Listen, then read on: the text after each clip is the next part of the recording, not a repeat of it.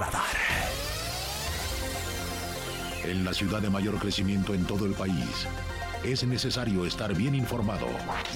Radar 107.5 FM y Radar TV, Canal 71, la tele de Querétaro, presenta Radar News.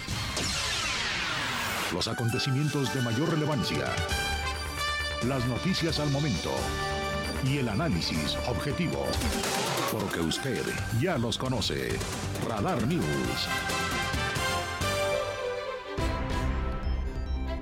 La una de la tarde en punto, una de la tarde en punto, estamos transmitiendo completamente en vivo a través de Radar TV, la tele de Querétaro y por supuesto en el 107.5 de la frecuencia modulada. Mi nombre es Diana González y el día de hoy me da muchísimo gusto poder acompañarle a través de esta segunda emisión de Radar News, hoy en ausencia del titular de este espacio, el periodista Andrés Esteves Nieto. Así que voy a estar llevando hasta usted toda la actualidad a nivel local, nacional e internacional. Por supuesto, las líneas de conversación están abiertas, WhatsApp 442-592-1075 para que nos comparta su análisis, su opinión acerca de las notas que estaremos dando aquí en este espacio informativo y por supuesto su denuncia ciudadana, su reporte vial 442-592-1075. Además de que estamos transmitiendo por Radar TV, la tele de Querétaro y por el 107.5, usted puede descargar esta aplicación que es de manera gratuita para App Store y Play Store, que es Radar FM y también nos puede escuchar por streaming en iHeartRadio. Además, checar toda la actualidad en la página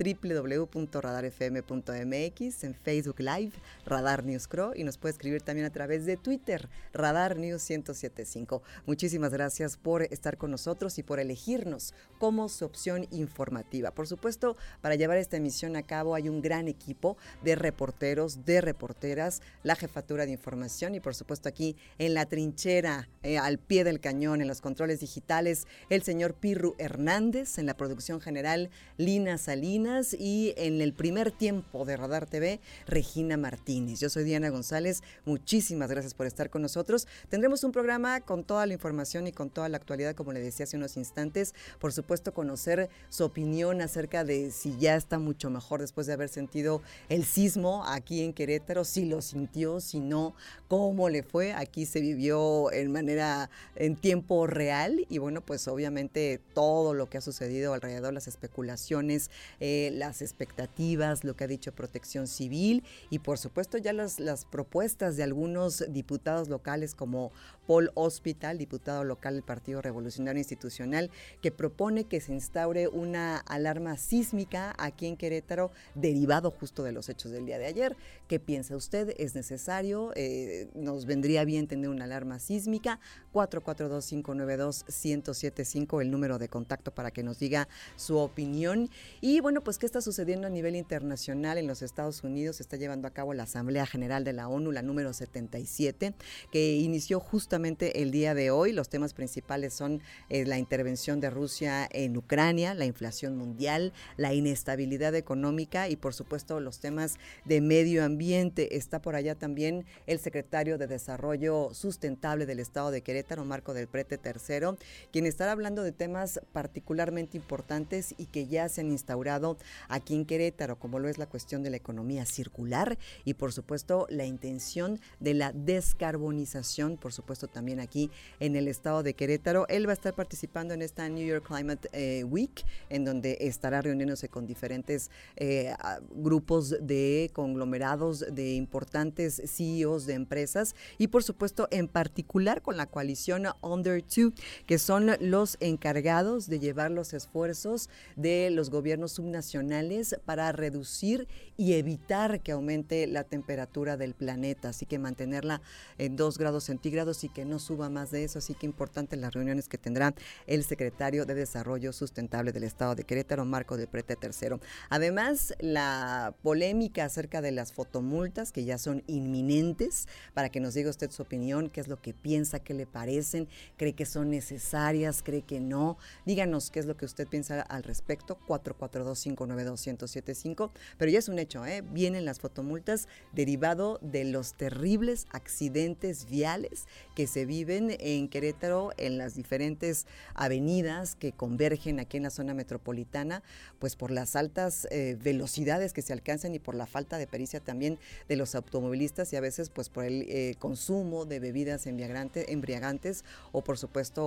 otras intoxicantes. Entonces, bueno, pues vendrán ya próximamente las fotomultas. ¿Cuál es su opinión? Compártalo. Y también este tema que está en la mesa y que ha sido muy complejo, derivado de los sucesos de la nota policíaca del fin de semana al exterior de unos centros de entretenimiento nocturno aquí en el municipio de Querétaro. Bueno, pues habló el secretario de gobierno del municipio de Querétaro para especificar qué es lo que se está haciendo en materia de seguridad, para especificar qué es lo que se está haciendo también en cuestión de las organizaciones que se encargan de llevar la seguridad privada de estos lugares y los ballet parkings, estos, estas organizaciones que reciben tu automóvil, que lo estacionan y que también en esta ocasión, pues unos de sus elementos se vieron involucrados. Así que temas que están en la mesa, que platicaremos más adelante y que por supuesto están en el contenido de esta segunda emisión de Radar News. Lo mejor, su compañía, lo mejor que nos elige, que nos sintonice y que nos siga y que nos comparta su opinión. Repito, 442-592-1075. Póngalo ahí en sus números favoritos, el WhatsApp de Radar 107.5. Mi nombre es Diana González, esta es la segunda emisión de Radar News. Hacemos una breve pausa y ya regresamos con el resumen de la información. Síguenos en nuestras redes sociales.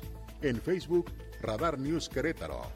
En Instagram, arroba Radar News 1075 FM. En Twitter, arroba Radar News 1075. Radar. Radar. No todo lo que se publica es noticia. La información con veracidad está en Radar News. Continuamos 107.5 FM Radar y Radar TV, Canal 71, la tele de Querétaro. Este es el resumen, lo más importante del día en Radar News. Es presentado por los más exquisitos platillos de comida tradicional mexicana de restaurante Hacienda Los Laureles. Estamos de regreso en la segunda emisión de Radar News. Mi nombre es Diana González. Gracias por sus mensajes y comentarios. 442-592-1075 y por seguirnos a través de Radar TV, la tele de Querétaro y por el 107.5 de la frecuencia modulada. Este es el resumen de la información y como le decía al inicio, desde el 13 de septiembre se dio inicio a esta 77 Asamblea de la Organización de las Naciones Unidas. Sin embargo, Hoy es cuando ya inician los debates más fuertes en esta cumbre. Los temas más importantes a seguir en esta asamblea número 77 tienen que ver con defender la Carta de las Naciones Unidas y del Estado de Derecho, abordar las consecuencias mundiales de la agresión de Rusia contra Ucrania, promover el desarrollo sostenible de los derechos humanos, facilitar el acceso a una educación de calidad, reforzar la seguridad sanitaria mundial, luchar contra el cambio climático, la pérdida de biodiversidad, diversidad y la contaminación y configurar una agenda digital mundial. Bastante interesante los temas en los cuales se estarán abordando estos debates con los principales líderes mundiales. Esta asamblea número 77 terminará el próximo 23 de septiembre. Vamos a escuchar lo que dijo el secretario general de la ONU, Antonio Gutiérrez, al al inicio de estos debates en esta cumbre, en esta asamblea general número 77. Excelencias, nos reunimos en un momento de gran peligro para nuestro mundo. Conflictos y catástrofes climáticas, desconfianza y división, pobreza, desigualdad y discriminación. Por encima de todo, no puede haber un futuro sostenible sin paz. Abrazando la paz y la tolerancia, y lo que es más importante, viviendo estos valores cada día, podemos dar un paso más hacia el mundo sostenible, igualitario y justo que toda persona merece. Ahí las palabras del secretario general de la ONU, Antonio Guterres. También varios líderes mundiales estuvieron levantando la voz sobre diferentes temas, todos involucrados en la agenda que le compartí hace unos instantes de esta 77 Asamblea de la ONU. El presidente de Colombia, por ejemplo, eh, Gustavo Petro, habló acerca de varios temas importantes. El tema del narcotráfico, pero también la cuestión inminente de cuidar el medio ambiente y sobre todo ellos que están muy muy cerca de la Amazonía. Así se pronunciaba el presidente de Colombia. No hay paz total sin justicia social, económica y ambiental. Estamos en guerra también con el planeta. Sin paz con el planeta no habrá paz entre las naciones. Sin justicia no hay paz social. Otros líderes mundiales hablan acerca de la migración, por ejemplo, el presidente turco Recep Tayyip hablaba y se iba directamente en contra de Grecia para poner sobre la mesa esta cuestión de los refugiados y cómo se ha pintado el mar de sangre, según palabras del presidente turco. El presidente de Brasil, eh, Jair Bolsonaro, habló particularmente de que recibiría a aquellos sacerdotes que están huyendo de la persecución en otros países latinoamericanos. Así lo decía el presidente de Brasil. Quiero anunciar desde aquí que Brasil abre sus puertas para acoger a los padres y sacerdotes católicos que han sufrido por la persecución del régimen dictatorial de Nicaragua. Brasil repudia la persecución religiosa en cualquier lugar del mundo de la información internacional a la cual estaremos dando seguimiento en los próximos días. Nos vamos con la información local. ¿Cuáles son las incidencias según la Coordinación de Protección Civil Estatal al respecto del sismo del día de ayer que se sintió también aquí en el estado de Querétaro? Esto fue lo que dijo el coordinador estatal de Protección Civil, Javier Amaya Torres.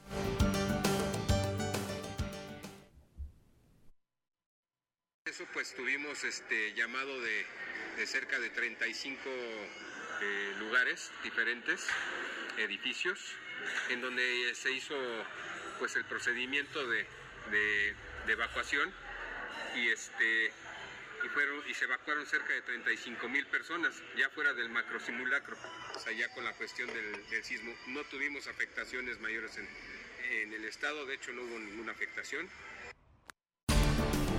En el día de ayer que estábamos en el Teatro Metropolitano ya listos y dispuestos para escuchar el informe de actividades de la magistrada presidente Mariela Poncevilla, bueno, pues eh, aproximadamente a la una de la tarde entraron las autoridades de protección civil y nos pidieron que desalojáramos el Teatro Metropolitano. Salimos todos a los espacios donde están los arbolitos, ahí estuvimos aproximadamente 30 minutos hasta que nos dieran la indicación de que era seguro volver a al espacio y estar, eh, bueno, pues todos tranquilos, pero fueron aproximadamente 30 minutos en lo que se aseguraban que no hubiera réplicas del sismo y bueno, de alguna manera esto eh, distrajo un poco a los asistentes de, de concentrarse en materia del informe de actividades de la magistrada presidente el día de ayer a la 1.30 de la tarde, empezó más o menos a las 2.10, 2.15, pero interesante también y con fuerte contenido el informe de actividades de la magistrada presidente. Sin embargo, bueno, pues estuvimos ahí siendo parte de, esta,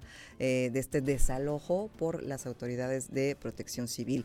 Al respecto también el diputado local Paul Hospital, diputado por el Partido Revolucionario Institucional, habló acerca de la posibilidad de instalar alarmas sísmicas en Querétaro, derivado justo de los hechos del día de ayer. Es un sentido de lógica puro creíamos que en Querétaro no temblaba. Yo no tengo registro de haber sentido un temblor en Querétaro. Bueno, pues ya se demostró que sí tiembla y se siente fuerte.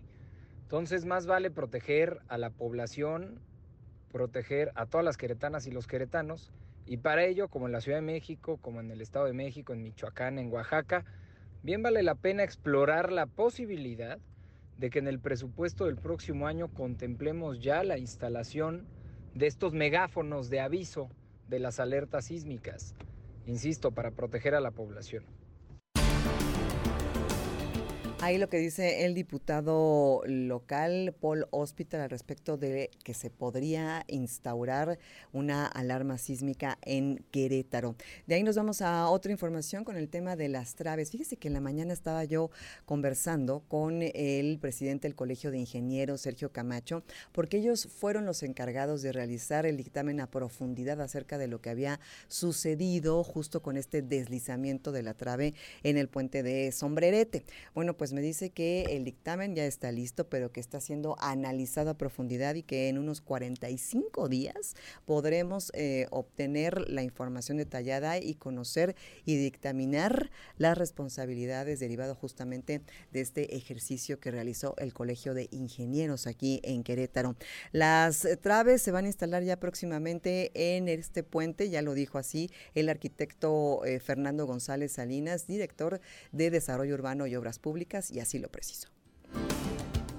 Ya con la, colocación de, de, las últimas tres traves que tenemos ahí previstas y ya al final estaríamos poniendo lo que es la calzada en sí, la, eh, colando la losa, la calzada y sus, barandales que se llaman parapetos, este, pero nosotros pretendemos terminar en noviembre. Así que ya próximamente se van a instalar estas traves en el puente de Bernardo Quintana y Sombrerete y en aproximadamente 45 días podremos tener acceso a conocer la información que eh, se presenta en este dictamen que realizó el Colegio de Ingenieros. Así las palabras que me compartió esta mañana Sergio Camacho, presidente de este colegio en Querétaro. En otra información, bueno, a pesar de que no hay una comisión, una, una comunicación directa con los centros nocturnos que se encuentran en el municipio de Corregidor, el alcalde Sosa aseguró que sí atienden a los empresarios de este sector. Obviamente ahora estamos, eh, están en una vitrina todos estos centros nocturnos de entretenimiento derivado justo de los hechos de este pasado fin de semana. Esto fue lo que dijo el alcalde Roberto Sosa.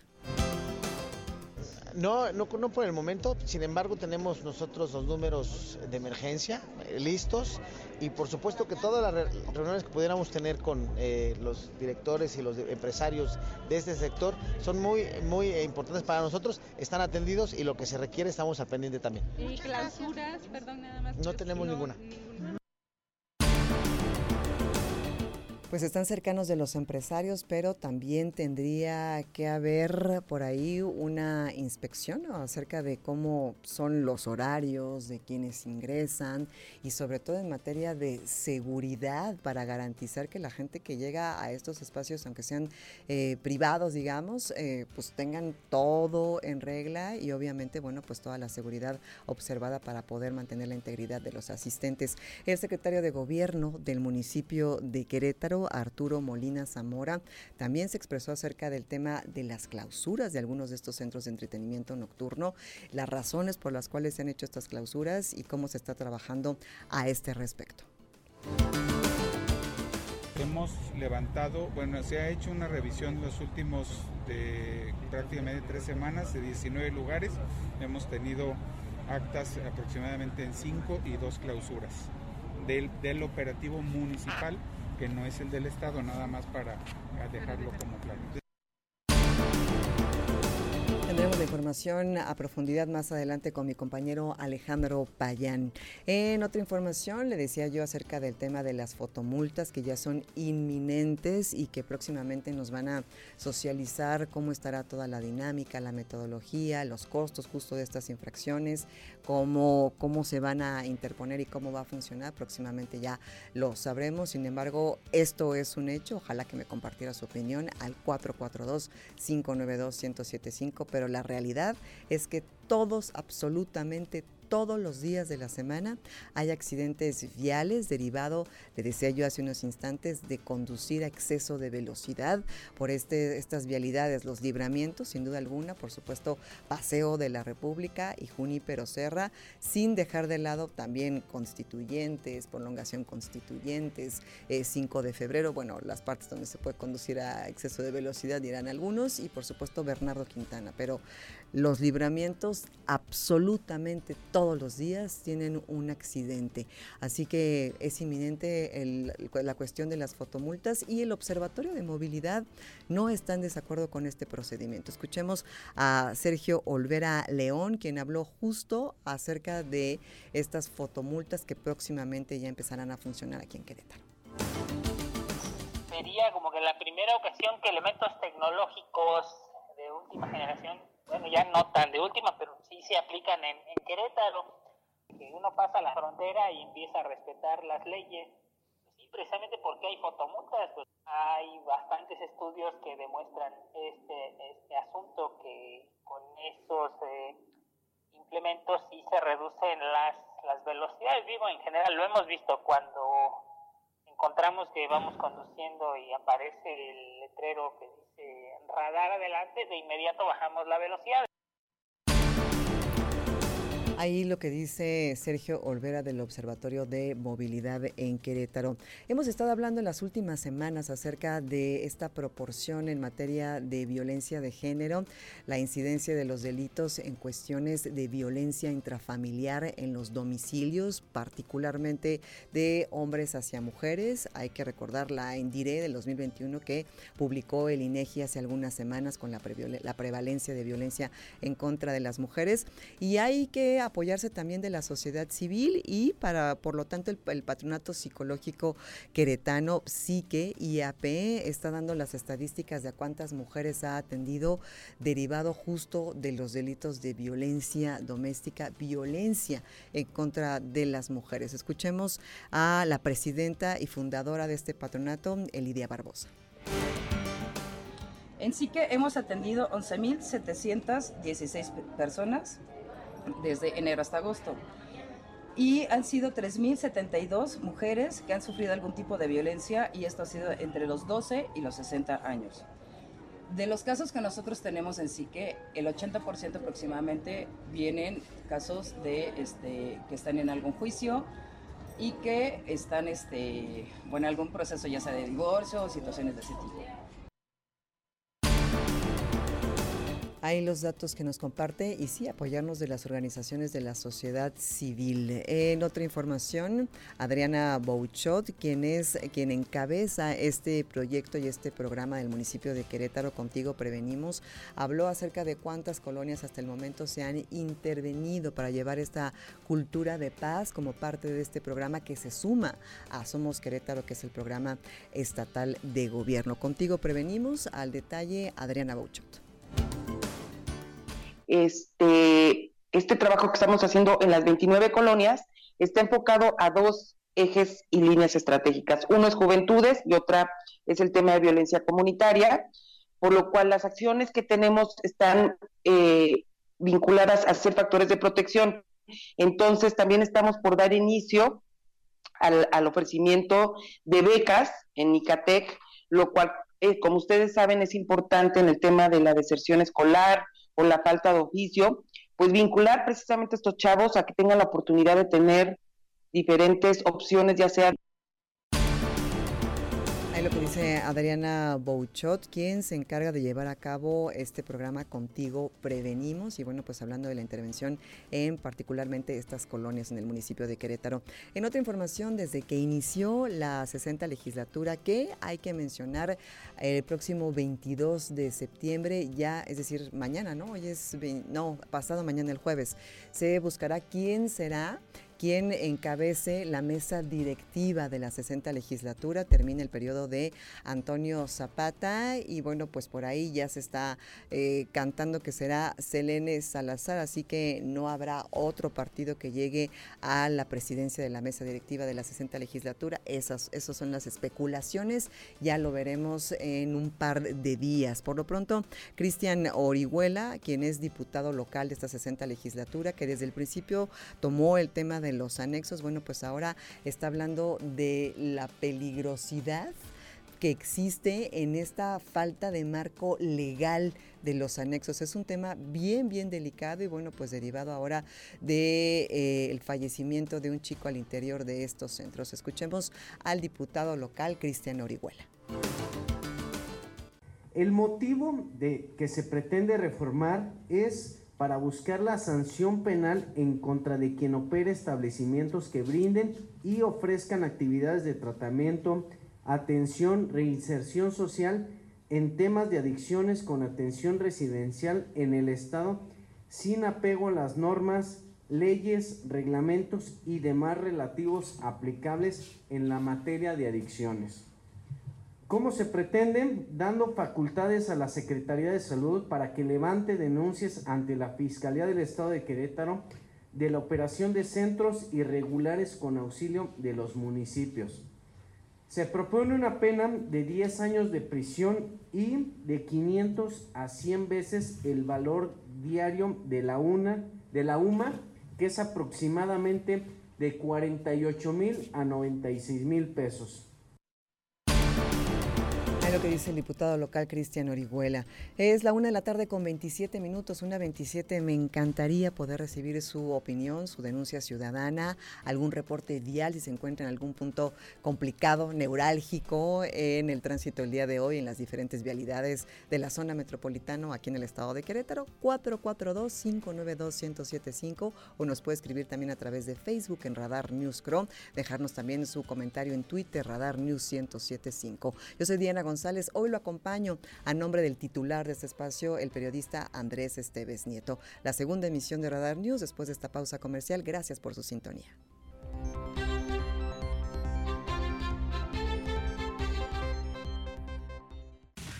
Este es el resumen, lo más importante del día en Radar News. Es la una de la tarde con 34 minutos, 1.34. Muchísimas gracias por estar en sintonía con Radar TV, la tele de Querétaro y por supuesto el 107.5 de la frecuencia modulada. Sus comentarios, mensajes, eh, análisis de la información que compartimos esta tarde y por supuesto las preguntas. ¿Qué piensa usted de las fotomultas? ¿Cómo le fue el día de ayer en el sismo? ¿Piensa que es importante que se instaure una alarma sísmica aquí en Querétaro? Su opinión, lo más importante de este espacio.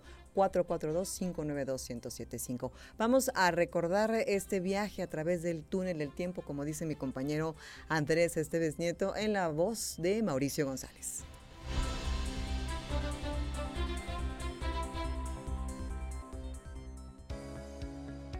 Estas son las efemérides del 20 de septiembre. El 20 de septiembre de 1854 ocurrió la batalla de Alma, en Crimea, en la que los ejércitos británicos y franceses derrotaron a los rusos.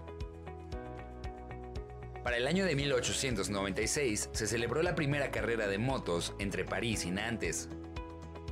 Para el 20 de septiembre de 1946 se llevó a cabo el primer Festival Internacional de Cine de Cannes en Francia. Fue en el año de 1954 que se ejecutó por primera vez un programa de computador realizado en lenguaje Fortran. Para el 20 de septiembre de 1972, la policía encontró una plantación de marihuana en la granja de Paul and Linda McCartney, en Escocia. El 20 de septiembre de 1994, Sierra Corta Atalaya, en Río Tinto, España, la mina a cielo abierto más grande de Europa.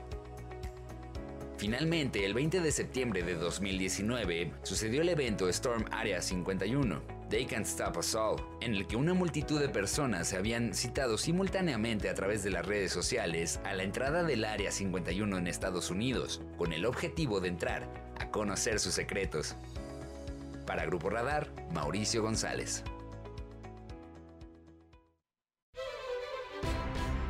Muchísimas gracias Mauricio González por esta, este viaje a través del túnel del tiempo en lo que sucedía un día como hoy, 20 de septiembre, pero en otras fechas. Y nos vamos ahora con la voz de mi querida compañera y amiga Olivia Lara, conductora de Las Guajolotas y de Cabinoli, que nos trae toda la información en materia de espectáculos, entretenimiento, arte y cultura. Adelante mi querida Olivia.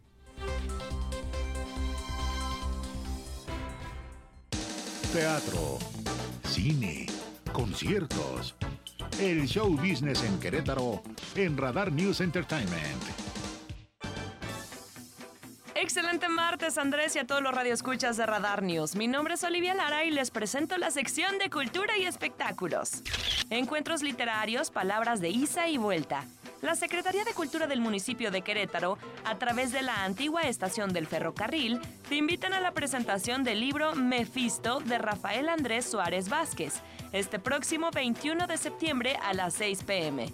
Descubre la turbulenta vida de un personaje siniestro que nos conduce por la decadencia de una familia acomodada que ha caído en la desgracia. Entrada libre y si quieres más información puedes ingresar a la página carteleracultural.municipiodequerétaro.gov.mx. La antigua estación se encuentra en Héroe de Nacosari sin número, Centro Histórico. En más información, Aztlán, música, danza y poesía que te conectan con el pasado. La Secretaría de Cultura del municipio de Querétaro, por medio del Centro Cultural Felipe Carrillo Puerto, te invitan este próximo jueves 22 de septiembre a las 4.30 pm al espectáculo Aztlán del director Homero Mota. Disfruta de Aztlán, música, danza, poesía. Presenta una serie de rituales integrados por una fusión de música con instrumentos de tipo prehispánico, danzas guerreras, poesías del México antiguo y una lucha gladiatoria entre dos fuerzas opuestas representando la dualidad, que en conjunto crean un ambiente que nos remonta a nuestro glorioso pasado. El Centro Cultural se encuentra en Alfonso Reyes y número Colonia El Tintero. Entrada libre. Si quieres más información, ingresa a.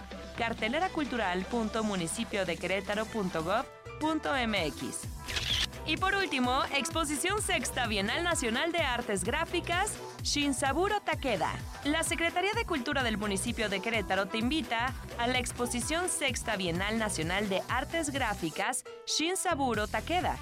Disfruta de una de las mayores bienales de grabado en México con la fuerza expresiva de la silografía, el aguafuerte y la mesotinta. Artistas de Guerrero, Morelos, Veracruz, Chihuahua y Michoacán, entre otros estados, y Polonia como país invitado. Podrás encontrar esta exposición hasta el día 26 de septiembre en la Galería Principal del Centro de las Artes de Querétaro, ubicado en Arteaga 89, Colonia Centro Histórico, en un horario de 8.30 m a 7.30 pm. Entrada libre. Más información ingresa a la página de Facebook Centro de las Artes de Querétaro. Esto fue todo en Cultura y Espectáculos. Buen provecho y hasta mañana. De México la melodía El Triste, bajo la dirección del maestro José Sabre Marroquín. Canta José José.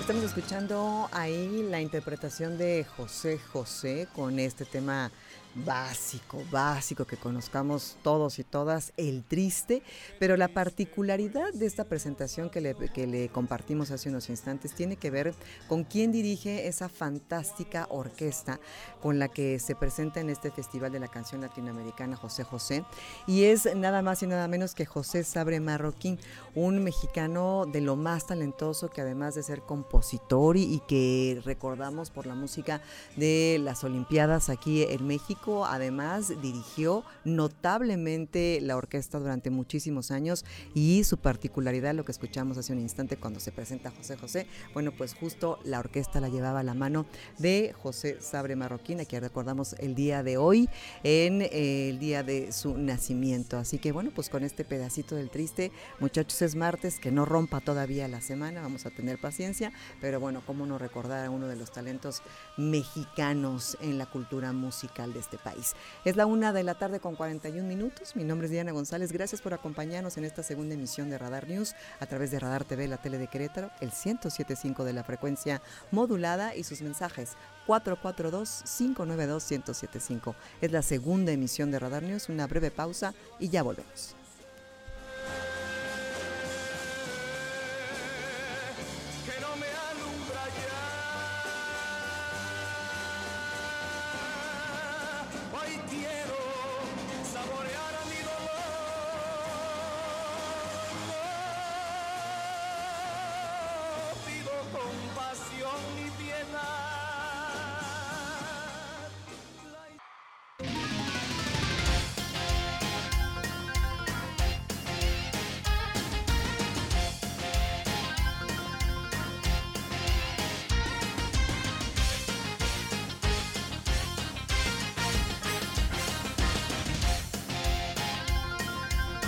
Le va? Bienvenidos a la información de los deportes. Una de la tarde ya con 48 minutos.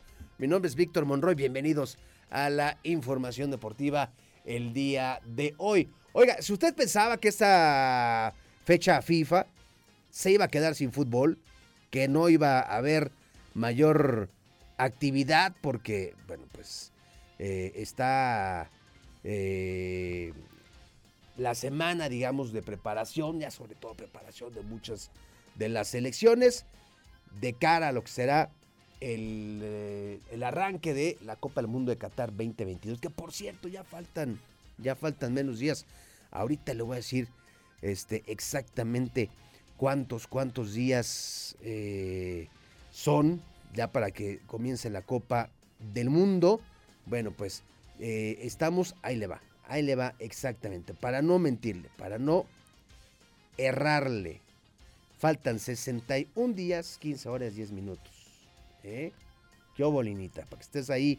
Yo sé que estás ahí arrancando todos los días de tu cocina, el, el calendario. Ya ni existen esos, ¿verdad? No, ya todo es digital. A Pirro ni le tocaron esos. Pirro está chavo, está chavo. Junto con Regi, no, no saben de qué estamos platicando ya mejor ni nos hacemos viejos al aire. Bueno, pero faltan 61 días para que comience la Copa del Mundo. Mientras tanto, en esta fecha FIFA, pues se va a llevar a cabo la Leagues Cup Showcase, que regresa a la actividad esta semana, teniendo al América, a la Chivas y al Atlas como los principales protagonistas. El primero en saltar a la cancha será el rebaño sagrado este próximo miércoles 21 de septiembre, cuando se enfrenten al Cincinnati FC en el TQL Stadium en el que será un partido inédito, ya que el equipo estadounidense jamás había jugado contra un conjunto mexicano. Las Chivas vienen de perder el clásico nacional ante las Águilas en la Liga MX, por lo que intentarán enderezar el camino en el plano internacional. El mismo miércoles, las Águilas del la América, eh, dirigidas por Fernando Ortiz, van a chocar con el Nashville en el Jeddah Park, en el que será el primer encuentro internacional que se disputará en dicho inmueble allá en Tennessee. Por último, los rojinegros del Atlas jugarán con el Real Select en el Río Tinto Stadium con el único objetivo de rescatar su mala temporada, incluido su tropiezo en el Campeones Cup frente al New York City, en donde pues, los de los Estados Unidos se quedaron con la victoria. Hay que recordar que hace poco las Chivas perdieron con el LA Galaxy, mientras que el América venció al LAFC en el SoFi Stadium. Así las cosas en eh, esta semana de FIFA, de esta fecha FIFA, en donde pues la actividad no para, no para por completo para los equipos mexicanos. Tampoco para la selección mexicana de fútbol, que ya sabe usted, el próximo día sábado, en punto de las 8 de la noche, estarán enfrentando a la selección de Perú. México en contra de Perú, partidos ya de preparación rumbo a Qatar y eh, uno de los elementos en común que tiene este partido se llama Santiago Ormeño, jugador de las Chivas, un eh, el elemento rojiblanco nacido en nuestro país, con parentesco con eh, padres peruanos, tiene la doble nacionalidad. Esto, pues, le ha representado problemas tanto en Perú como en México, porque dice Santiago Ormeño, no ha sido fácil porque en México los mexicanos creen que soy peruano y en Perú, los peruanos creen que soy mexicano. Y entonces, pues le ha costado trabajo abrirse puertas, sobre todo en términos de selección. ¿Qué dice el jugador de las Chivas, Santiago Ormeño? Estas son sus palabras. No, pues muy contento de, formar parte y, y pues es un nuevo comienzo. Esperemos sea magnífico este nuevo proceso. Sí, pues ya lo conozco, me ha dirigido, pero pues creo que eso no, no influye en nada, ¿no? Me conoce y pues por algo estoy aquí y pues espero continuar y, poder dar lo mejor de mí como siempre, siempre ha sido. Eh, pero ¿qué, te genera que, los hinchas todavía no estén a, la par de, las sensaciones que tú tienes de, haber llegado a Chivas? Sí, claro, pues no es fácil, ¿no? Creo que, saben que pues, Chivas es un equipo en el que juegan puros mexicanos. Yo por jugar en la selección peruana, para ellos soy peruano, que en realidad pues, soy peruano y mexicano. Pero sí ha sido difícil, pero pues es parte del proceso y mientras comienzan, comiencen a salir las cosas, pues todo va, va a ir pasando poco a poco. En México soy peruano y en Perú soy mexicano, pero pues es algo con lo que hay que lidiar Bueno, pues México en contra de Perú será el próximo día sábado en punto de las 20 horas 8 de la noche tiempo del centro de México. Jugarán, ¿dónde cree usted? Pues en Estados Unidos, allá donde México va a hacer sus, sus partidos amistosos con la idea, por supuesto, de hacer, pues hacer lana, ¿no? De hacer billete verde. ¿Cómo no? ¿Cómo no? El lunes a las 9 de la noche, México en contra de la selección de Colombia. Segundo partido amistoso de estos preparatorios y uno de los referentes de la selección mexicana de fútbol sin duda es eh, Héctor Herrera, quien ya analiza que después de Qatar 2022 está muy cercana la posibilidad de que tome la decisión de eh, pues eh, abandonar, de dejar ya la selección mexicana y dar paso a las nuevas generaciones, ya que bueno, pues considera que siempre es momento de refrescar con un cambio generacional y dice, bueno, pues las lesiones, el ritmo de juego ya no son los mismos con el paso de los años y bueno, pues espera, eso sí, disfrutar su última Copa del Mundo que es Qatar 2022. Estas son las declaraciones de Héctor Herrera. lo, principal es poder eh, llegar de la mejor manera al, Mundial y poder hacer un gran Mundial, ¿no? La verdad que, que me ilusiona mucho, me veo, me veo y me siento bien y, creo que en una madurez más, más importante dentro de mi carrera y creo que, que eso eso como jugador y te da esa, esa confianza en ti mismo, creo que, que es importante. ¿no? Ojalá, eh, espero que personalmente me vaya muy bien y, y, colectivamente pues mejor porque nos va así nos va bien a todos. ¿no? Después de la, del Mundial ya veremos si, se seguiremos. ¿no?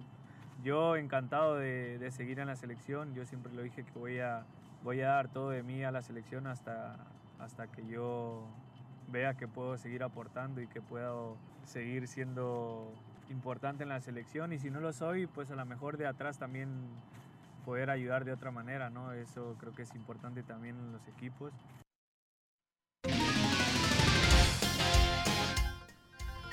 Bueno, pues así los partidos que están eh, contemplados para la selección mexicana como parte de esta preparación. Oiga, más adelante a las 3 de la tarde, Roberto Sosa Calderón, un servidor, le vamos a platicar, por supuesto, de lo que se viene en esta semana, cómo están los equipos, cómo se van a preparar para lo que será la recta final de la campaña regular, los que tienen posibilidades, de qué dependen, qué tienen que hacer, y los que de plano pues ya están pensando en pues que se termine esta campaña regular para darle vuelta a la página. Vamos a escuchar también más adelante en Radar Sports las declaraciones. Hoy dio conferencia de prensa Dani Alves, jugador de los Pumas, y da la cara ante los malos resultados del equipo universitario, contundente sobre los rumores de su salida. Dice, no estoy pensando en eso, estoy pensando en ganar. Dice que ni siquiera el tema de Qatar es su prioridad. Dice que no se va a jugar a otro equipo que eh, en México solamente va a jugar con los Pumas. Dice, no lo voy a cambiar por otro lugar. Y les garantizo que si algún día me voy, no será a otro club mexicano, poniendo fin a los rumores que lo colocaban en los Tigres y en las Águilas del América. Así que ya lo sabe, al terminar la segunda emisión de Radar News, quédese con nosotros, Roberto Sosa Calderón y un servidor le platicaremos de la actualidad de los deportes en Radar Sports. Por lo pronto, siga usted con nosotros. Gracias, buenas tardes. Mi nombre es Víctor Monroy.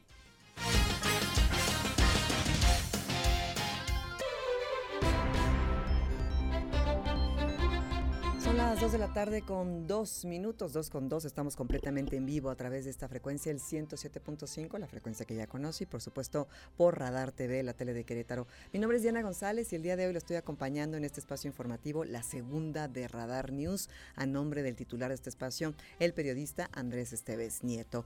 Y hablando acerca de lo que sucedió el día de ayer, ayer que estábamos haciendo esta conmemoración, este recordatorio de los sismos de 1985, del 2017, haciendo el balance acerca de cuáles son las deudas en materia de infraestructura, eh, cómo ha ido avanzando y progresando todo lo que tiene que ver con la protección civil, porque además de recordar estos sismos, pues también se recuerda la formación de esta organización en temas de protección y cómo de alguna manera aprendimos nuevos protocolos de acción en situaciones de emergencia. Y ya son 37 años a fin de cuentas que ha evolucionado y pues también al mismo tiempo que recordamos también hablamos de lo que se gestó y lo que se creó a partir del sismo de 1985. Bueno, pues ayer después de que se realizara esta, este, este macro simulacro en donde en el municipio de Querétaro participaron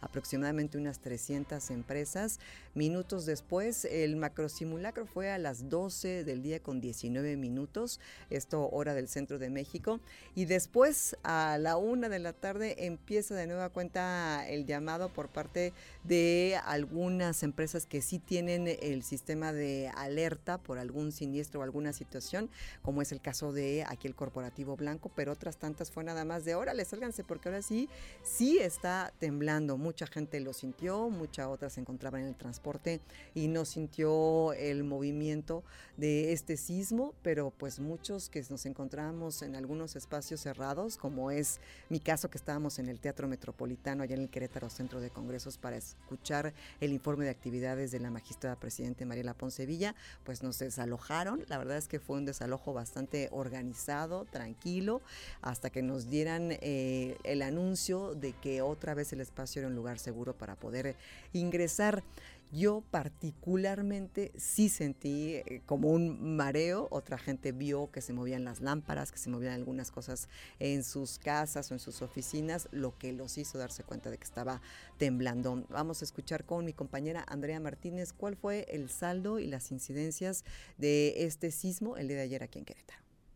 Se registró saldo blanco en el estado de Querétaro con motivo del sismo de 7.7 grados de este 19 de septiembre con epicentro en Michoacán, reportó el coordinador estatal de protección civil Javier Amaya Torres. Actualizó que al menos se desalojaron 35 edificios en la zona metropolitana, que fue donde se tuvo la mayor percepción del sismo. Asimismo, reportó que fueron desalojados de esos espacios 35 mil personas como medida de prevención. Y fuera de eso, pues tuvimos este llamado de de cerca de 35 eh, lugares diferentes, edificios, en donde se hizo pues el procedimiento de, evacuación y este y fueron y se evacuaron cerca de 35 mil personas ya fuera del macro simulacro o sea ya con la cuestión del, sismo. No tuvimos afectaciones mayores en, en el estado de hecho no hubo ninguna afectación Amaya Torres recordó que en un estacionamiento del centro histórico se registró el desprendimiento de un elevador, en donde una persona resultó lesionada y dos canes fallecieron. Aunado a ello, precisó que se hizo revisión de todas las instalaciones de los edificios y en ninguno se reportó daño a la infraestructura. Hay que recordar que algunos de los edificios desalojados a causa del sismo fueron el Hospital General de Querétaro, Palacio de Gobierno, el Centro de Congresos y el Corporativo Santander. Para Grupo Radar, Andrea Martínez. Y que esto pone sobre la mesa la pregunta qué tan preparados estamos realmente, si tenemos una mochila de emergencia con los documentos básicos, si conocemos dónde son las salidas de emergencia, la manera de evacuar el edificio donde trabajamos, cuáles son los puntos de seguridad de nuestra casa, habitación, oficina o si vamos en un transporte público o manejando un automóvil o caminando simplemente en alguna banqueta en eh, la ciudad. Es decir, tenemos que conocer esa información y estar prevenidos y compartirla también con nuestros seres queridos y nuestro círculo primario o de colaboradores, porque la pregunta, insisto, qué tan preparados estamos ante una eventualidad de esta naturaleza. Tengo en la línea telefónica a mi compañero Iván González acerca de una propuesta que tiene el diputado local del Partido Revolucionario Institucional, Paul Hospital, justo al respecto de este sismo que ocurrió el día de ayer, 19 de septiembre, y de algo que podría ser importante como instaurar una alarma sísmica en Querétaro. Adelante, mi querido Iván, ¿cómo estás? Muy buenas tardes. Diana, muy buenas tardes, buenas tardes también auditorio que nos sigue a través de Radar Como bien mencionas, el diputado del People Hospital señaló que es necesaria la instalación de alertas sísmicas en el Estado. Esto tras el sismo registrado el martes 19 de septiembre con el epicentro de Michoacán, que se pudo sentir en los municipios de Querétaro. legislador propuso que se sea incluido en el presupuesto del 2023 la instalación de alertas sísmicas. Señaló que si bien no se tiene un registro de que se haya registrado un temblor de grandes magnitudes en el estado, es importante, dijo, estar prevenidos. Y uno de ellos son a través de los megáfonos de alertas para que la población pueda estar atenta. Escuchen. Es un sentido de lógica puro creíamos que en Querétaro no temblaba. Yo no tengo registro de haber sentido un temblor en Querétaro. Bueno, pues ya se demostró que sí tiembla y se siente fuerte. Entonces más vale proteger a la población, proteger a todas las queretanas y los queretanos. Y para ello, como en la Ciudad de México, como en el Estado de México, en Michoacán, en Oaxaca, bien vale la pena explorar la posibilidad de que en el presupuesto del próximo año contemplemos ya la instalación de estos megáfonos de aviso de las alertas sísmicas, insisto, para proteger a la población.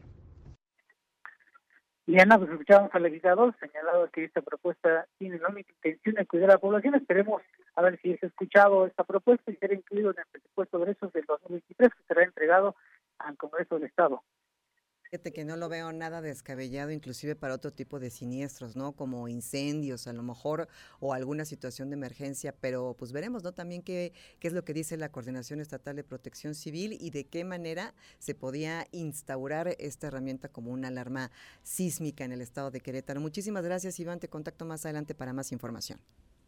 Diana, buena tarde, pendiente. Y seguimos con otros temas y ahora lo que tiene que ver con la infraestructura y las obras públicas. Y bueno, recordamos este deslizamiento de la trave en el puente de Sombrerete y Bernardo Quintana que desató todo tipo de críticas y especulaciones. Y bueno, esperando también a conocer eh, qué existe en el contenido del dictamen que realizó el Colegio de Ingenieros aquí en Querétaro. Bueno, por lo pronto ya se van a instalar estas últimas traves que faltan Adelante con el detalle de la información y mi compañera Andrea Martínez.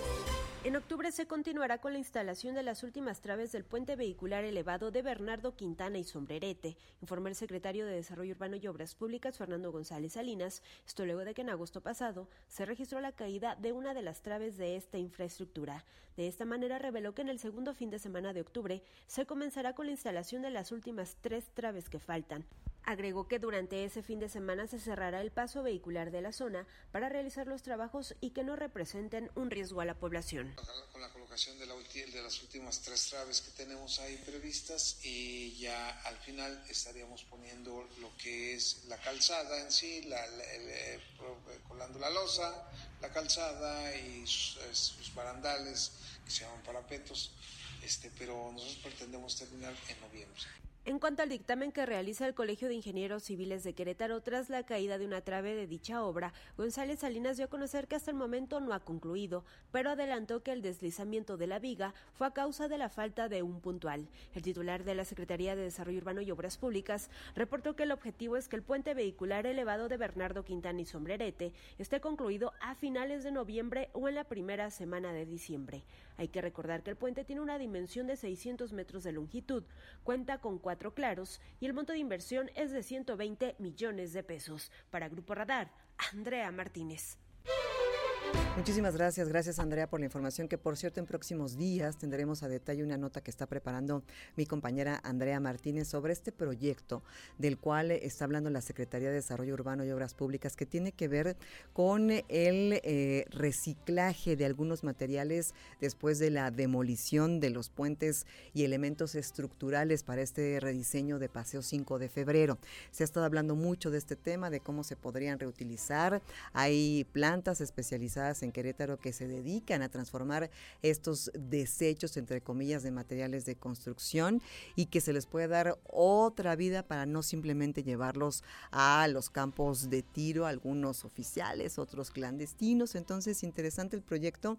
Estaremos eh, buscando esta información a través de mi compañera Andrea Martínez en próximos días para que nos digan cómo va a funcionar, de qué manera va a estar estructurado, eh, si va a participar a iniciativa privada y de qué manera y todo lo que conlleva justo un proyecto de esta naturaleza que me parece sumamente, sumamente interesante y sobre todo inminente, si es que estamos hablando de una economía circular aquí en Querétaro, una economía circular particularmente en los residuos. En otra información, mi compañero Diego Hernández eh, platicó con Roberto Sosa acerca de toda esta polémica que se ha generado en la cuestión de la seguridad, de garantizar la integridad de la gente que asiste a los centros de entretenimiento nocturno de diversas naturalezas y por supuesto también aquellos que proveen esta seguridad.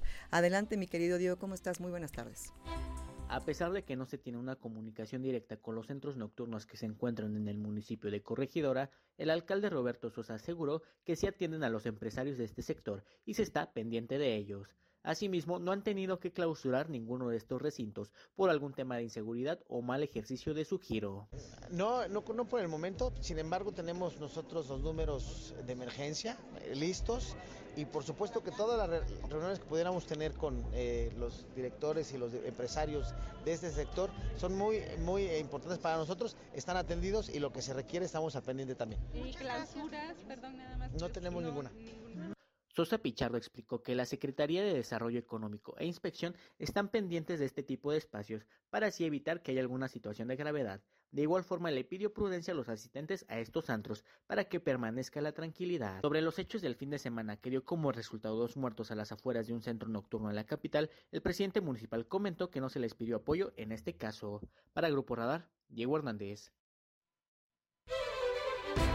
Gracias, gracias Diego por la información. Ahí lo que conversó con el alcalde de Corregidora Roberto Sosa. Y por otra parte, Alejandro Payán tiene el detalle de lo que dijo el secretario de gobierno del municipio de Querétaro acerca de toda esta cuestión de las sanciones, de las multas, de las clausuras a estos centros de entretenimiento nocturno por diversas cuestiones. El detalle con esta información lo tiene Alejandro Payán. Adelante. En las últimas tres semanas se ha hecho la revisión de 19 establecimientos con resultados de cinco actas y dos clausuras por motivos como la presencia de menores de edad y disposiciones de protección civil, informó el secretario de Gobierno de la capital, Arturo Molina Zamora. Hemos levantado, bueno, se ha hecho una revisión en los últimos de prácticamente tres semanas de 19 lugares. Hemos tenido actas aproximadamente en cinco y dos clausuras del, del operativo municipal que no es el del Estado, nada más para dejarlo como claro. Destacó que la clausura del antro en Bernardo Quintana se realizó como parte del operativo Antro Seguro, en el cual es gobierno del Estado quien encabeza estas acciones. Para Grupo Radar, Alejandro Payán. Muchísimas gracias, Alejandro. Seguiremos muy de cerca este tema eh, que tiene, que involucra muchísimas aristas complicadas, ¿no? La cuestión de garantizar la integridad de la gente que asiste a estos espacios de entretenimiento, también garantizar, por supuesto, la integridad y seguridad y que estén en orden las empresas que otorgan los servicios de seguridad privada y, por supuesto, aquellos que otorgan el servicio de valet parking, que ya son temas que están en la mesa, que son inminentes y que se tienen que ordenar sí o sí. Cambiando de tema, nos vamos ahora a la cuestión de la movilidad y las multas. Ya es inminente, se lo digo, hay que hacernos a la idea. Próximamente van a socializar este tema de las fotomultas. En próximos días sabremos cuál será la metodología, de qué manera serán aplicadas, cómo se van a pagar, si hay un sistema digital para poder hacerlo, cómo va a ser toda esta disposición de esta instauración de las fotomultas al respecto, mi compañero Diego Hernández platicó con Sergio Olvera eh, acerca de lo que piensa el Observatorio de Movilidad acerca de la implementación de estas fotomultas que, insisto, ya es inminente. Adelante, Diego.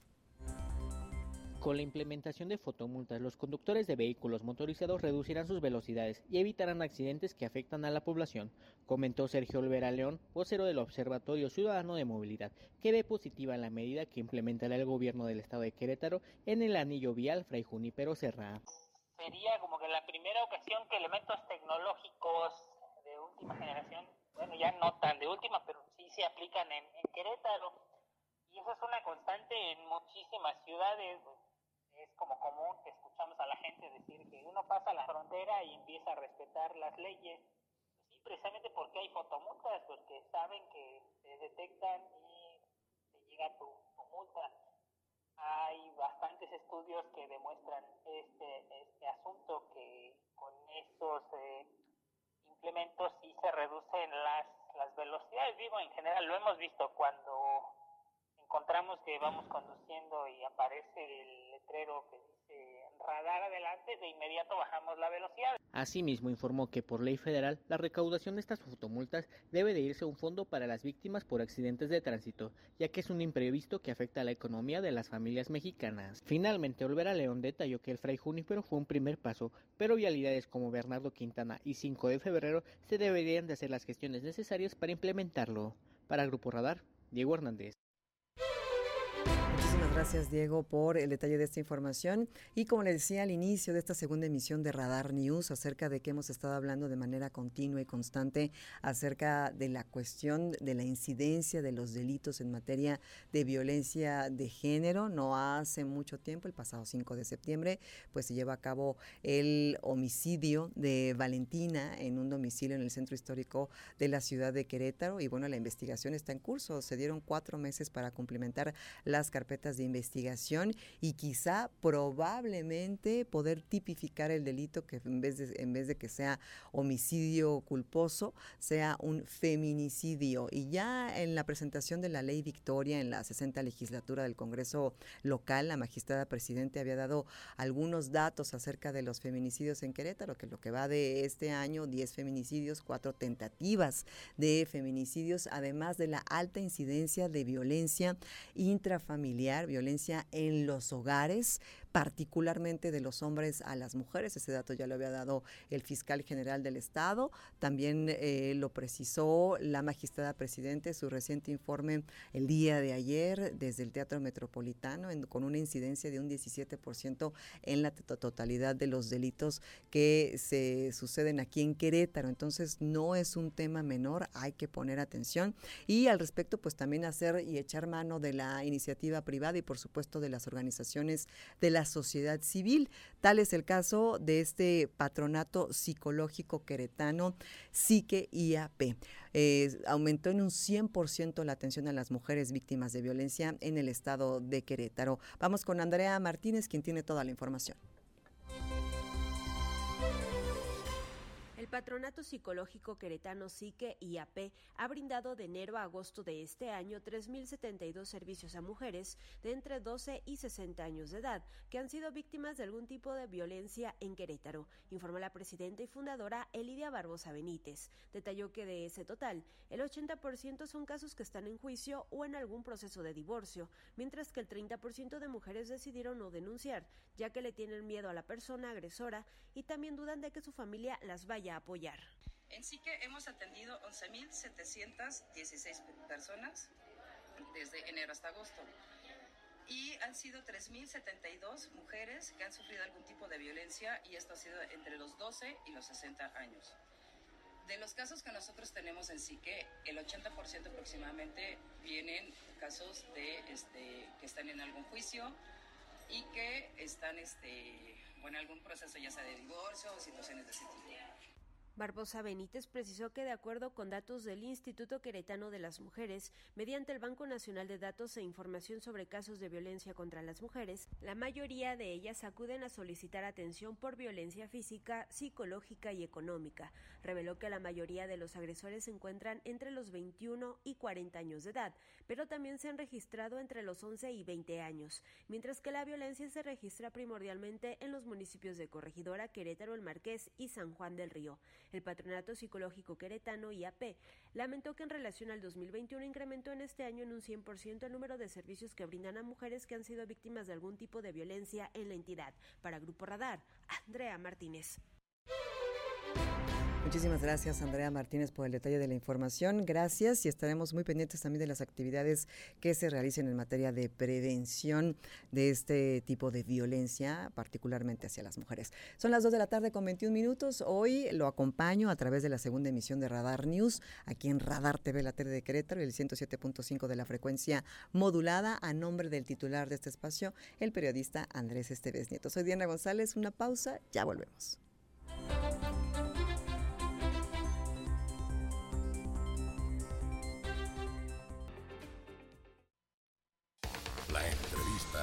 Radar News.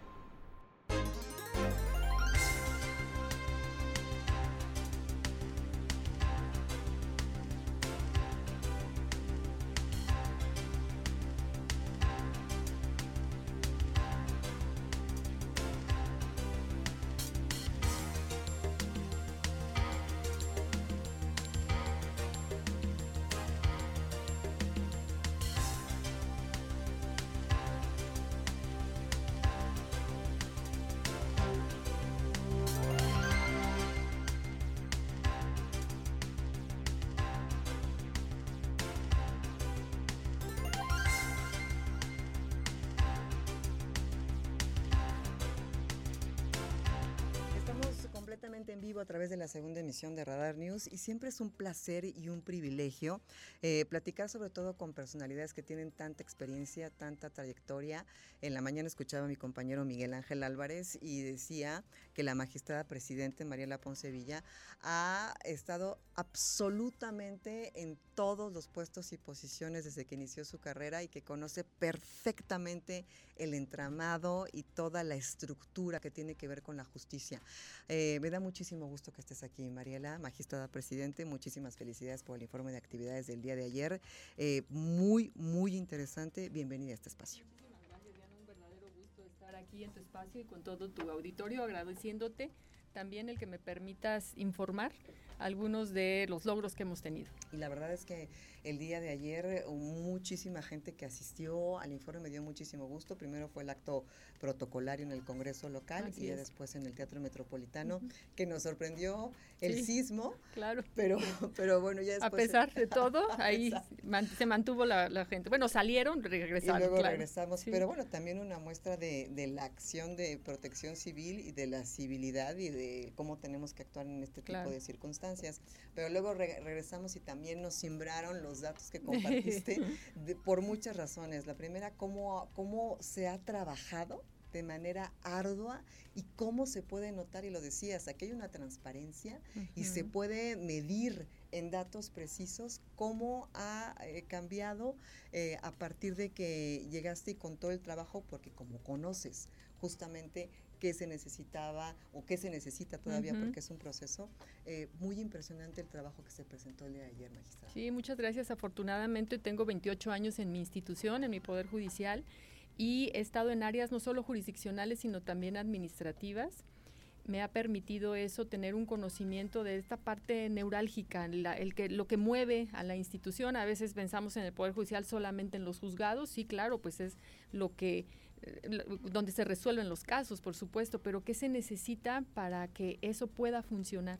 Entonces, desde el primer día, reunión con directivos, todo lo que encargué desde el primer momento y todo, al, al conocer la institución, sabía de estas necesidades o estas carencias que teníamos.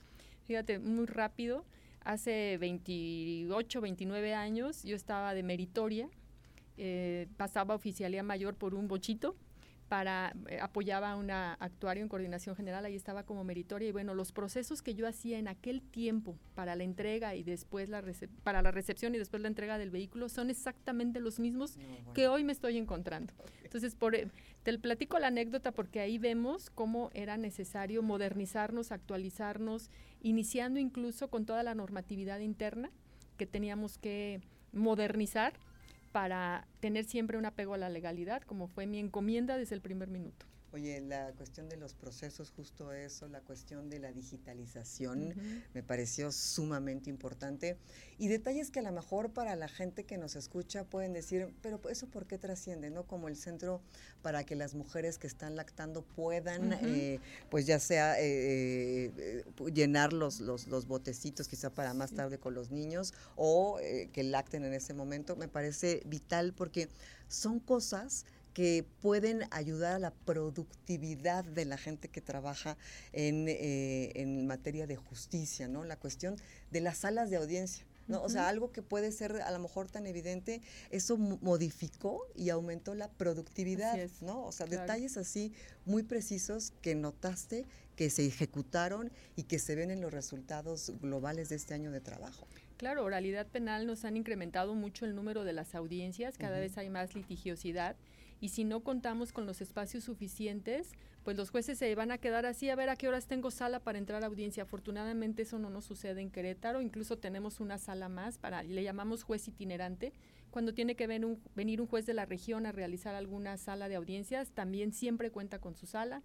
10 para cada uno de nuestros jueces de oralidad, uno para cada uno de ejecución, que son tres, uno incluso también eh, se la, compartimos con la juez del sistema todavía tradicional, cuando tiene que hacer escarcelaciones, y la sala itinerante. Entonces eso nos permite tener una agenda muy desahogada en, en, la gestión y que no se nos vayan acumulando o que por causas imputables al, al, juzgado a oralidad no se tengan que estar difiriendo las audiencias. Y en eso incluso también tenemos reconocimientos a nivel nacional. Sí, me gustó mucho que había eh, personalidades del ámbito internacional que han otorgado inclusive algunos reconocimientos como World Justice Project, por Así ejemplo, es. y otras instancias internacionales que han reconocido justo los resultados de este trabajo. Así es, y además son organizaciones de la sociedad civil muy exigentes.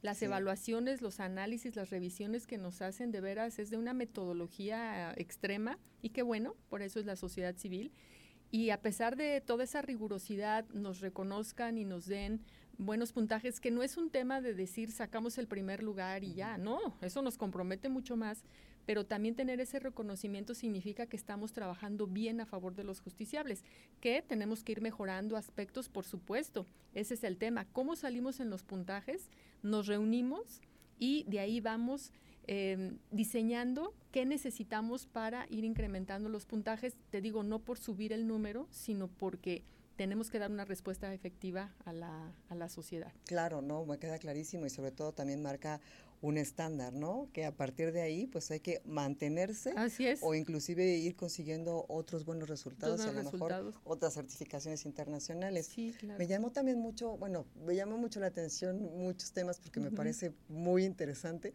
pero particularmente la, la proporción de jueces uh -huh. según los habitantes en Querétaro, ¿no? Que a lo mejor a nivel internacional quedamos un poco por debajo sí, del promedio, pero a nivel Latinoamérica estamos por encima de de, del promedio necesario o casi no. cercanos? No, o no, al revés, me son, en, en, Querétaro son 2.3 jueces por cada 100 mil habitantes. habitantes, que es el, la comparativa que hacen. Eso significa, en, en, América Latina hay cuatro jueces por cada 100 mil. Ok. Y en América Latina el doble, es decir, ocho. Eh, perdón, en, en, el resto del mundo, ocho. O sea, nosotros estamos, estamos por, debajo. por debajo, incluso a nivel Latinoamérica, wow. cuando incluso pudiéramos decir que pues, somos un, un, país un poco más avanzado, desarrollado que algunos otros países de Centroamérica o de Sudamérica. Entonces y estamos un poco bajos. En este punto me gustaría eh, preguntarle por, por qué estamos bajo, bajos en esta proporción, o sea, qué es lo que se necesitaría. Me queda claro que al final hace falta eh, más personal, pero particularmente en la cuestión de los jueces y las jueces. Sí, ahí necesitamos tener más órganos jurisdiccionales. Okay. Y eh, los datos que también di de, de, de, cuál es la acción que más se ejercita en Querétaro, que por ejemplo es el Ejecutivo Mercantil, que son de menor cuantía, mm. de casi hasta 42 mil pesos, eso también nos da un panorama y una radiografía de en qué debemos trabajar. Y si son asuntos de montos bajos, ir eh, inclinándonos más hacia los mecanismos alternativos de solución de controversias, porque como lo dije, en la medida en que los, los implementemos o, o, haya una cultura de la paz que vaya permeando, en esa medida mejoramos sí. la calidad en la justicia, porque ya los jueces se dedican de lleno a esos casos de alta litigiosidad, muy complicados, de, de casos muy dudosos. Todos los casos merecen la atención, por supuesto, pero tenemos ejecutivo mercantil muy, muy, muy alto y este porcentaje de jueces eh, que tenemos por cada 100 mil habitantes, yo también lo llevo a, porque bueno, los 2 millones 300 mil que somos en, en, un poco más, eh, 2 millones 300, casi 400 mil en Querétaro, no significa que esos 2 millones tengan un conflicto judicial. Entonces yo hago también otra comparativa de cómo se han incrementado mm. los casos de los que conoce el Poder Judicial y si en esa misma proporción se ha aumentado el personal y no. Ayer yeah. mostré cómo tenemos un avance del 26% en los casos, en incremento, y del personal solamente en 2.3 en los últimos tres años. Y que incluso si tuvimos un aumento el año pasado fue, pero para atender la justicia laboral que antes no era competencia del Poder Judicial. Entonces es personal nuevo que va a esa materia, no a los de primera instancia.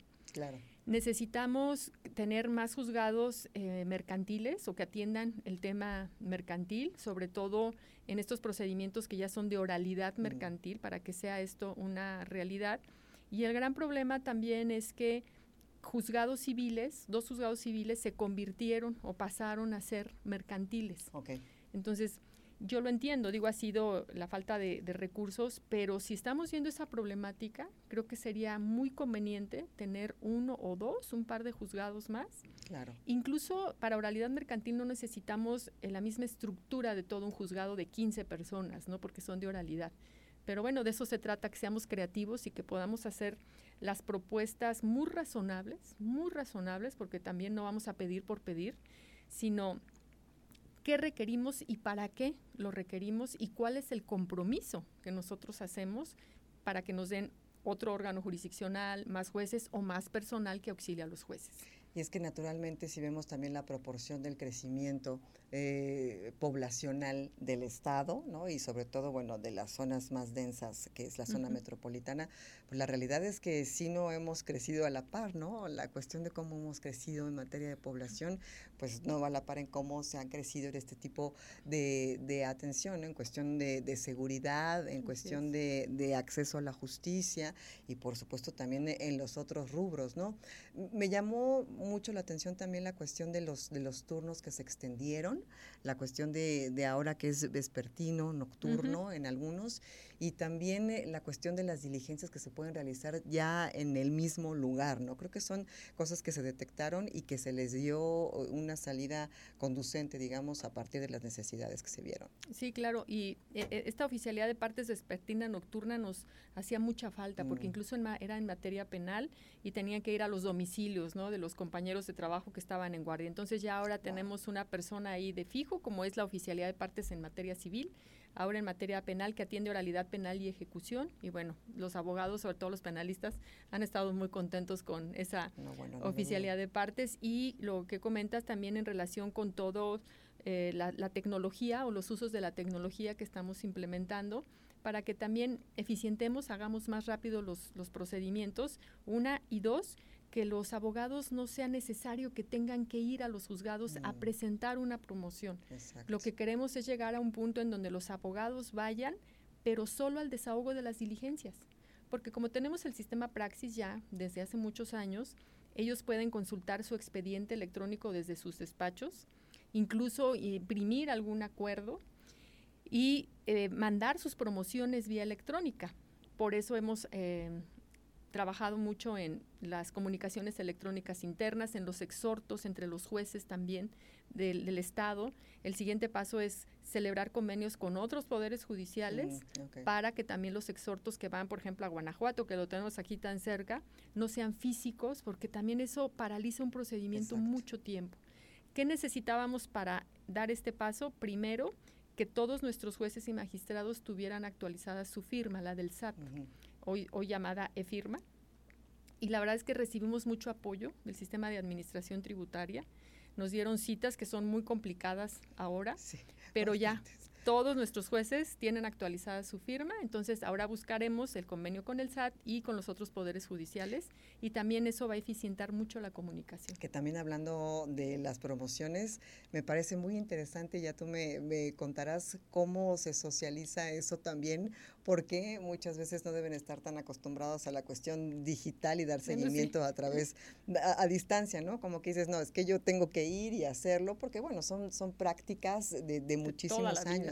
Entonces, cambiar como esa mentalidad de decir, sí confía en el proceso, sí está llegando tu promoción, sí lo puedes hacer a distancia, también debe ser interesante socializar ese tema, ¿no? A veces necesito tener el documento físico con el sello ahí original para tener esa certeza.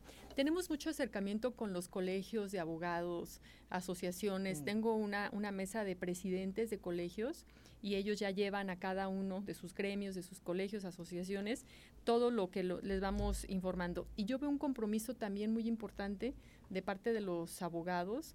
Eh, siempre he estado muy cercana de ellos desde el inicio porque les digo, necesito de ustedes, ayúdenme por favor, ustedes están en juzgados todos los días, son quienes me pueden decir qué áreas de oportunidad tenemos, incluso qué está funcionando, qué tengo que modificar porque quiero dar una buena respuesta. Y ellos son los representantes de las partes. Claro. Son los, los técnicos jurídicos que están ahí todos los días. Y la verdad es que he tenido también muy buena respuesta.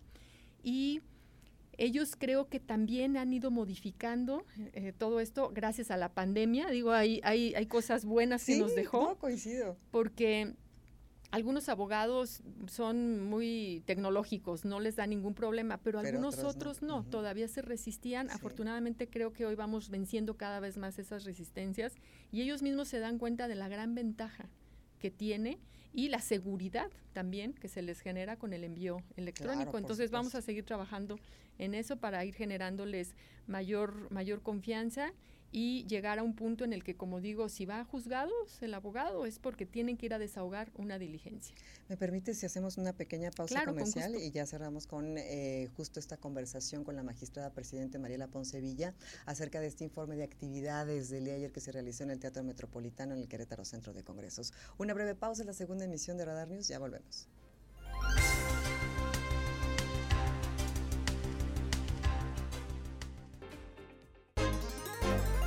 Estamos de regreso en esta segunda emisión de Radar News. El día de hoy lo acompaño a nombre del titular de este espacio, el periodista Andrés Esteves Nieto. Mi nombre es Diana González y estamos eh, sosteniendo una conversación muy interesante con la magistrada presidente eh, Mariela Poncevilla, que el día de ayer presentó este informe de actividades de este año de, gestión, donde ha habido cambios muy interesantes, trascendentes y que seguramente en los próximos años se seguirán reflejando.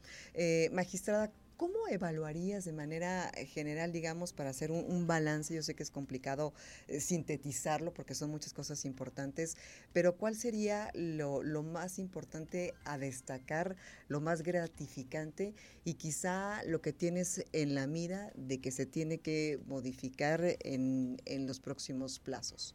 Yo creo que algo que le interesa mucho a los justiciables, a los abogados, es el haber acortado los tiempos de respuesta para la emisión de acuerdo y la emisión de sentencias. Mm. El- yo inicié el primero de octubre del 2021, que fue un viernes. El lunes siguiente, a las 8 de la mañana, estaba en reunión con los jueces civiles, familiares, mercantiles, que es donde revisé que había mayor atraso. Oralidad penal no por el mismo sistema, que en las mismas audiencias se va resolviendo todo. Ellos ya no tienen atraso un- y además tenemos un buen sistema de gestión. Pero acá, al ser un sistema escrito todavía, pues tengo, tenía que poner mayor atención. Los jueces eh, re- han respondido muy bien a todas las medidas administrativas y de gestión que se han implementado en esta parte del fortalecimiento institucional. ¿Cómo presentamos una institución sólida y fuerte? Bueno, teniendo una normativa actualizada, capacitando a nuestros jueces en tres rubros, ética, toda la actualización jurídica y también algo importantísimo, liderazgo y desarrollo humano, el uso de las tecnologías y por supuesto todo el tema de la gestión judicial y administrativa. Lo que comentábamos hace un rato de implementar más el uso de las tecnologías, las comunicaciones electrónicas nos van acortando los tiempos y en la gestión judicial, como decía hace un rato, cómo hemos acortado los tiempos y hoy a mi corte, Sí. que fue el 31 de agosto, mostré ayer en gráficas y no es un, no es un informe que me den los jueces, ¿eh? Porque me dicen, oye, pero te están mintiendo. No, es el reporte del Praxis, que es el sistema que nosotros tenemos, en donde controlamos la productividad del trabajo de cada acordista, de cada secretario que integra un juzgado. Nosotros las estamos revisando mensualmente. Por ejemplo, ayer tuve corte para la junta que tengo la próxima semana con jueces. Y ahí siempre voy haciendo la comparativa de cómo, cómo se está el corte al 30 de septiembre del año pasado y cada mes lo voy actualizando. Entonces ahí fue maravilloso ver y mostrarles ayer, a mí la verdad me dio mucho gusto y es uno de los elementos que destaco más, como un juzgado de tener 145, si no mal Sí. recuerdo, sentencias pendientes. Bueno, yo como juez veo eso y digo, Sí. Dios de mi vida, ¿cuándo saco ese trabajo? Hoy tiene 50 y tantas. Y lo dije, no es un número ideal, claro que no, pero imagínense ustedes lo que significa batir esa carga de trabajo. Y otros juzgados que no tenían tanto rezago, que hoy tengan cero sentencias pendientes o cero promociones vencidas. ¿Qué es promociones vencidas? La ley nos da ocho días para acordar una promoción. Si se pasa de los ocho días y están vencidas. Claro. O sea, que el acuerdo se esté dando en el plazo de los ocho días está genial. Y también lo reconozco, hay otros juzgados en los que nos falta avanzar, pero seguiré apoyando a los jueces para tener mejores resultados. Creo que de todos los elementos destaco este y el uso de las tecnologías, las comunicaciones electrónicas, porque repito, es en beneficio de las partes procesales. La verdad es que me da muchísimo gusto sostener esta conversación eh, contigo y sobre todo que pues nos adentremos un poco más como, como ciudadanos, como ciudadanas, a conocer cómo funcionan los diferentes sistemas que gestionan nuestra actividad como ciudadanos, desde el sistema o el poder ejecutivo, el poder legislativo y por supuesto el poder judicial que representa la magistrada presidente. Creo que es, importante, a veces nos da un poco como de, flojera y Ay, está muy difícil, pero ya una vez que, que uno se mete un poquito más, ¿te parece apasionante conocer de qué manera tú puedes utilizar este, estos poderes para poder eh, salvaguardar tu, tu, integridad, solucionar controversias? Es muy importante, creo, como parte de nuestra obligación como ciudadanos conocerlo. Pero bueno, ahí, vamos y muchísimas gracias por esta conversación. de nueva cuenta reiteramos nuestras felicidades por el trabajo presentado hasta el día de ayer y yo estoy muy segura que en los próximos años veremos resultados todavía más significativos. Muchísimas gracias por Así la será. conversación. Ese es mi empeño, ya tengo listo mi plan de trabajo para el segundo año y espero ya también darles resultados más adelante. Y bueno, si me lo permites, invitar a todos a que conozcan más al Poder Judicial a través de nuestra nueva página web que es eh, www.poderjudicialqro.gov.mx. Tenemos una página transparente, accesible, donde pueden conocer la estructura del Poder Judicial, quién es el Tribunal Pleno, cómo está integrado el Consejo, quiénes son los jueces, su historial, incluso su carrera judicial, porque son jueces. Creo que eso también nos va a generar el que la ciudadanía tenga más confianza en nosotros. Y además, ahí vamos a ir eh, publicando y actualizando cada mes la productividad de cada juzgado y de las áreas administrativas para que vean lo que nosotros hacemos y lo que trabajamos. Oye, me encanta la idea. Ya estuve navegando y es bastante amigable. Entonces, ¿podemos recordar la página, magistrada? www. Eh, punto, eh, Poder Judicial, .gov.mx. Muchísimas gracias por la conversación. Al contrario, Diana. Hacemos una pausa. Estuvimos platicando con la magistrada presidente del Tribunal Superior de Justicia en el Estado de Querétaro, Mariela Poncevilla. La pausa y volvemos.